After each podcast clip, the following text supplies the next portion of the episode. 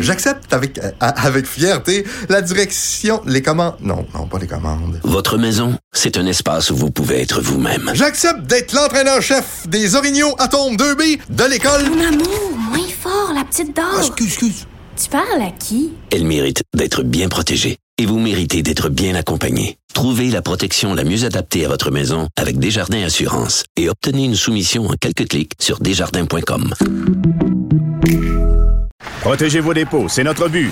La SADC protège vos dépôts dans les institutions fédérales, comme les banques. L'AMF les protège dans les institutions provinciales, comme les caisses. Oh, quel arrêt! Découvrez ce qui est protégé à vos dépôts sont protégés.ca. Antoine Robitaille. Il connaît tous les dessous de la politique.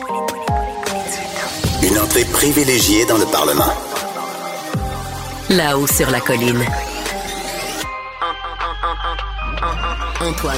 Bon lundi à tous. Aujourd'hui à l'émission Francisation Québec, ce nouveau guichet unique qui sera ouvert le 1er juin afin de favoriser l'apprentissage du français chez les nouveaux arrivants. N'est-ce pas une bonne idée? Le député Pascal Bérubé, malgré ses critiques à l'endroit de la loi 96 là, qui fonde euh, Francisation Québec, croit que oui. Mais il espère que ce sera davantage qu'une sorte de duolingo caquiste.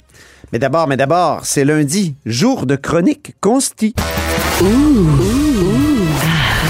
On s'érotise une question constitutionnelle à la fois. La traduction constitutionnelle. La question constitutionnelle.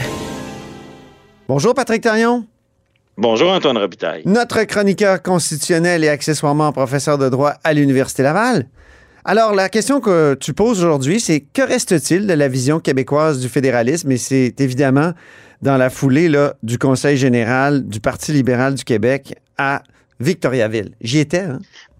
Ben oui, puis Ouais. ça, ça a longtemps été le, le travail, la, la mission du Parti libéral du Québec de, de proposer aux Québécois un idéal, une vision du fédéralisme euh, dont qui est susceptible de faire rêver les Québécois. Je- bon, le, le- le fédéralisme concret, il peut jamais être parfait, Mais non. mais c'est ça sa mission historique, c'est c'est de nous proposer, d'identifier ce qui ce qui fonctionne pas bien puis qu'on voudrait améliorer, puis aussi identifier ce qui fonctionne pas si pire maintenant et qu'on voudrait pas perdre. Mhm. Et, et c'est cette capacité à rêver le fédéralisme qu'on- on- qui est en train de se perdre euh, au Parti libéral parce qu'on le voit assez clairement, hein, deux, deux, deux côtés, deux, deux clans, mais bon, on sent qu'il y a un clan plus nombreux que l'autre. Oui.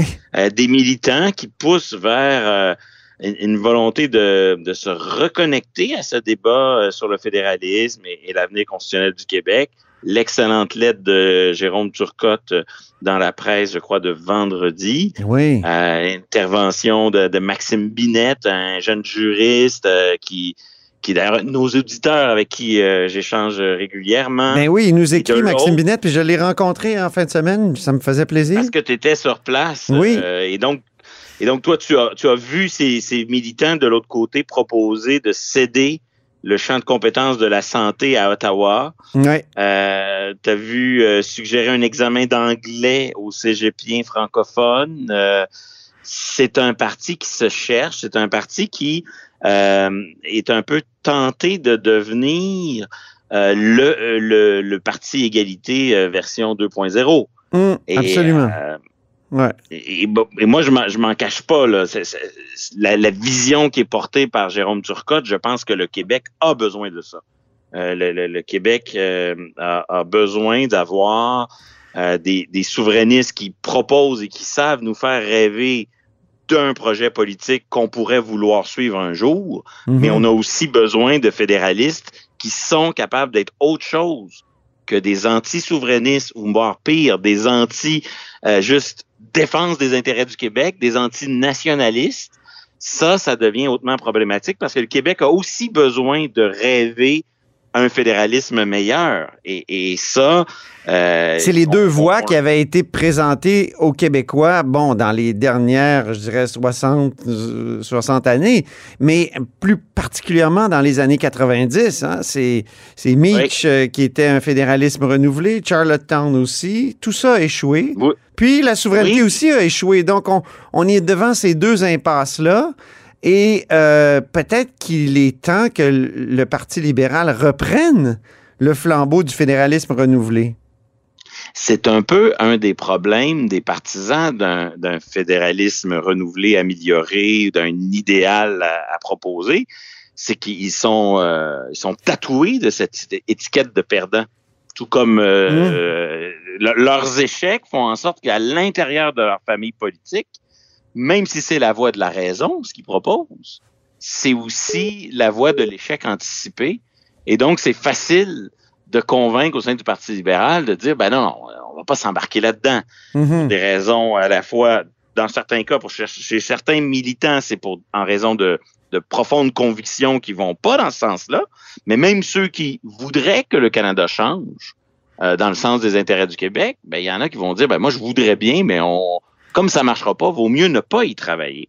Et, et, là, je pense que le Parti libéral d'aujourd'hui, qui n'est plus celui de, Robert Bourassa, s'il veut réinvestir ce front, il faut le faire légèrement, euh, il faut, le, penser d'une manière légèrement différente ah oui? de ce qui a été fait par le passé. Ben, on n'a pas le choix. Quand on a échoué, ben oui. Tirer un peu les leçons de. je vais, je vais te dire, il n'y avait pas grand appétit, comme on dit souvent, de ce côté-là, chez les militants du Parti libéral qui se présentaient au micro. Tu sais, à part chez. Euh, Jérôme Turcotte euh, chez, chez Maxime Binette et j'ajouterais Monsef Déragi. Là. Euh, oui. Je te dis qu'il n'y avait pas. Euh, non, ça, ça n'avait pas l'air de les érotiser. Mais, mais propose quand même, parce que tu es plein de conseils pro bono, mon cher.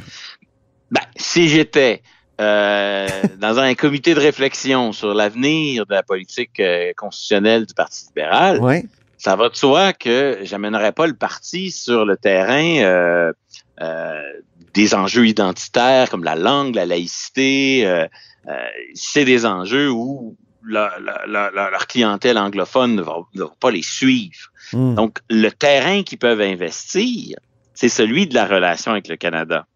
C'est celui de euh, nous sommes les champions de l'appartenance au Canada, mais pas à tout prix et pas n'importe comment. Il hmm. a de proposer une vision idéalisée du fédéralisme et qui, parce que les militants du Parti libéral, ils n'ont pas le goût de critiquer le Canada. Là. Ils veulent pas s'embarquer là-dedans. Mhm. Alors, il faut réapprendre. Je crois que Jérôme Turcotte avait une très belle formule. Il dit il faut maîtriser le lexique de l'autodétermination. Ah oui. Euh, parce que le projet politique du Parti libéral, traditionnellement, c'est un projet d'autodétermination, mais d'autodétermination interne ben oui, à l'intérieur du Canada. Et c'est ça, c'est ça à quoi ils semblent avoir renoncé, ou en tout cas, ils sont à une période euh, charnière de leur histoire où il va falloir qu'ils décident de, de, réinvestir ce projet d'autodétermination ou de devenir le Parti égalité ou le, le, Parti canadien mm. euh, qui représente le nationalisme canadien dans le Parlement québécois. Et, et, et là-dessus, je, je, pense que comme leurs militants ont de la difficulté à réinvestir ce, ce sujet, je pense que s'ils aiment le fédéralisme, ben, qu'ils commencent par en parler. Commencent par parler, parler de euh, c'est quoi pour eux le fédéralisme et, et c'est et comment ça devrait fonctionner idéalement. Construire là-dessus. Mm-hmm. être, capable d'identifier les choses en matière de relations Québec-Ottawa, là, il faut, faut pas être trop optimiste. Avant de parler de gain, déjà juste identifier ce qu'on aime présentement, ce qui va bien présentement et ces objets sur lesquels on ne voudrait pas reculer c'est pas des grandes ambitions, mais ce serait déjà beaucoup pour le Parti libéral. même à, la coalition, ben, même à la coalition Avenir Québec, on aimerait ça par moment avoir une discussion, une réflexion sur dans le fédéralisme canadien, ah, notre poids politique, euh, notre compétence en éducation, euh, notre capacité à gérer des programmes sociaux sans intervention sur le, le pouvoir fédéral de dépenser. Donc, d'identifier les choses qui, jusqu'à présent, euh, nous, nous, nous déplaisait pas trop dans le fonctionnement du fédéralisme, c'est un début. Et dans un deuxième temps, ben, il faut ensuite identifier les problèmes puis, réapprendre à rêver. Après, hmm. on peut le faire d'une manière différente de ce qu'on faisait dans les années 80-90. Dans les années 80-90, le Parti libéral rêvait de son grand soir à lui. Ah oui. Son grand soir à lui, c'était le soir où on allait adopter les conditions minimales à notre appartenance au Canada. C'est ça. On se rappelle comment Robert Bourassa parlait de ces cinq conditions minimales. Ça, je pense qu'il faut accepter que c'est probablement derrière nous. Mhm. Il faut, il faut euh, faire une liste de tout ce qu'on voudrait changer à la rapport à l'air sur le plan de ce qu'on voudrait euh, Mhm. rapatrier en termes d'autonomie. Oui, rappelons que le À la- rapport à l'air, c'est 1991 là, hein, qui faisait, faisait la liste des, euh, des, des, des, des- des compétences que le Québec rapatrierait dans un fédéralisme vraiment renouvelé. Je pense qu'à Cube Radio, on pourrait presque l'appeler le rapport Mario Dumont, mais bon, Ben oui. un raccourci, mais à l'époque, euh, Mario Dumont était président des, des jeunes du Parti libéral du Québec, était un personnage très influent, influent dans ce Mhm. courant du Parti libéral autour du rapport à l'air pour essayer justement de, de clarifier c'est quoi que l'on voudrait rapatrier comme Mhm. pouvoir sur le plan de l'autonomie. Et un autre document fondamental dans l'histoire du Parti libéral, c'est le livre beige, à mon sens, qui est un document qui, contrairement au rapport à, l'air, le rapport à l'air, c'est ce qu'on veut ramener chez nous pour s'en occuper nous-mêmes. Hmm. Dans le cas du livre beige, c'est beaucoup plus ce qui marche pas à Ottawa, puis qui nuit à nos intérêts. Comment on nomme nos sénateurs. Comment on Rappelons les- que le livre beige, c'est Claude Ryan qui l'a déposé en, Une grosse, en une opposition. grosse décennie plus tôt. C'est ça, au, au livre blanc du Parti québécois lors du référendum de 1980. Claude Exactement. Ryan On était le est- chef du Parti libéral et puis le chef du camp du non. On a, on a deux moments forts de la pensée euh, constitutionnelle du Parti libéral qui arrivent à chaque fois un peu à un moment où euh, le parti a besoin de se positionner par ça. rapport à l'idéal souverainiste qui a du vent euh, dans qui a, qui a le vent dans les voiles, euh, du moins en tout cas au moment du rapport à l'air, peut-être un peu moins au, ra- au moment du rapport euh, du livre beige, mais mais toute proportion gardée, euh, il y, a- il y a un parallèle à faire entre les deux. Ouais. Et- donc, ce grand soir-là, l'approche du tout ou rien, moi, je pense que les, ça, ça contribue à, à des échecs qui, du point de vue des libéraux, sont des échecs qui dramatisent, qui nuisent à l'appartenance au Canada. Hmm. Fait bon, qui renoncent à cette approche du grand soir, mais qu'ils aient au moins l'honnêteté et l'intégrité de s'investir intellectuellement sur une vision du fédéralisme, ce qui fonctionne bien, ce qui doit fonctionner mieux, puis être capable de dire que ce ce qui fonctionne bien, on veut pas reculer. Mm. Sur ce qui, euh, ce qui doit fonctionner mieux, on veut faire des gains. Et tu penses à quoi exactement, Patrick? Ben, minimalement, il se passe des choses dans le fédéralisme canadien présentement. Oui. Puis on aimerait savoir ce que le Parti libéral en pense. Dans la dernière année, là, on a quatre, cinq modifications constitutionnelles qui ont été introduites unilatéralement. Euh, deux au Québec, le serment, l'autre sur euh, euh, la nation et, et- et le français comme langue commune. La Saskatchewan en a fait une dans le même type et on en a fait une bilatérale et on a eu la, pour ça je suis pas sûr si c'est constitutionnel, mais on a eu la, la loi albertaine sur la souveraineté, euh, bon, j'ai pas le titre exact, mais la, la loi sur la souveraineté de l'Alberta. Ce sont quatre initiatives provinciales pour affirmer une certaine autonomie. Ben oui. Est-ce que c'est quoi la position du Parti libéral là-dessus? Le serment, euh, ils ont bloqué la première fois, ils se sont ralliés rendus à l'automne. Sur 96, au début ils étaient pour, à la fin ils ont voté contre. Hmm. Euh, sur la Saskatchewan, je les ai jamais entendus. Puis d'après moi sur l'Alberta, ben il y a là un mécanisme qui pourrait peut-être inspirer une version québécoise, mais on est un peu dans la logique où il y a le mot souveraineté dans la loi albertaine, donc euh, c'est mal. Ah, oui, c'est ça. Galdré Pratt, de toute manière, qui préside actuellement, le, le- le- si je comprends bien, le comité. Oui, il co-préside avec Madoua Nika Cadet. oui. co-préside, Oui. a déjà pris position sur la loi de l'Alberta et sur les gestes posés par les provinces unilatéraux en disant que c'est à rejeter. Hmm. Mais ça, c'est la position d'un militant libéral. Qu'est-ce que le parti pense? Parce que ça, c'est une nouvelle Mais- manière Ouais. de faire bouger les lignes. Elle a des avantages, elle a des inconvénients, elle a un potentiel, elle a des limites. Est-ce que c'est une voie que le Parti libéral veut investir? En partie, en totalité? C'est le néant. Il n'y a pas de position. Ouais. Et ça, ça serait déjà un bon début. Là, de- Mais il y, a, il y a des, il y a des choses qui ont bougé. Qu'est-ce que les, qu'est-ce que les libéraux pensent de ces nouvelles manières de faire? mon impression, après le, le samedi que j'ai passé à Victoriaville avec les militants libéraux, c'est que ça prendrait peut-être un nouveau Parti libéral. Parce que, et, et le Parti libéral, dans son, a une longue histoire. C'est un peu l'épine dorsale de notre histoire politique, comme l'a écrit Jérôme Turcotte. Oui. Mais il est aussi une cuisse, d'où sort, comme la cuisse de Jupiter, euh, d'où sont sortis d'autres partis. L'Action libérale nationale, puis euh, évidemment le Parti québécois. Donc, euh, et, et en partie la CAQ, parce qu'il y a beaucoup de militants du, du PLQ Oui. qui sont rendus à, à la CAQ.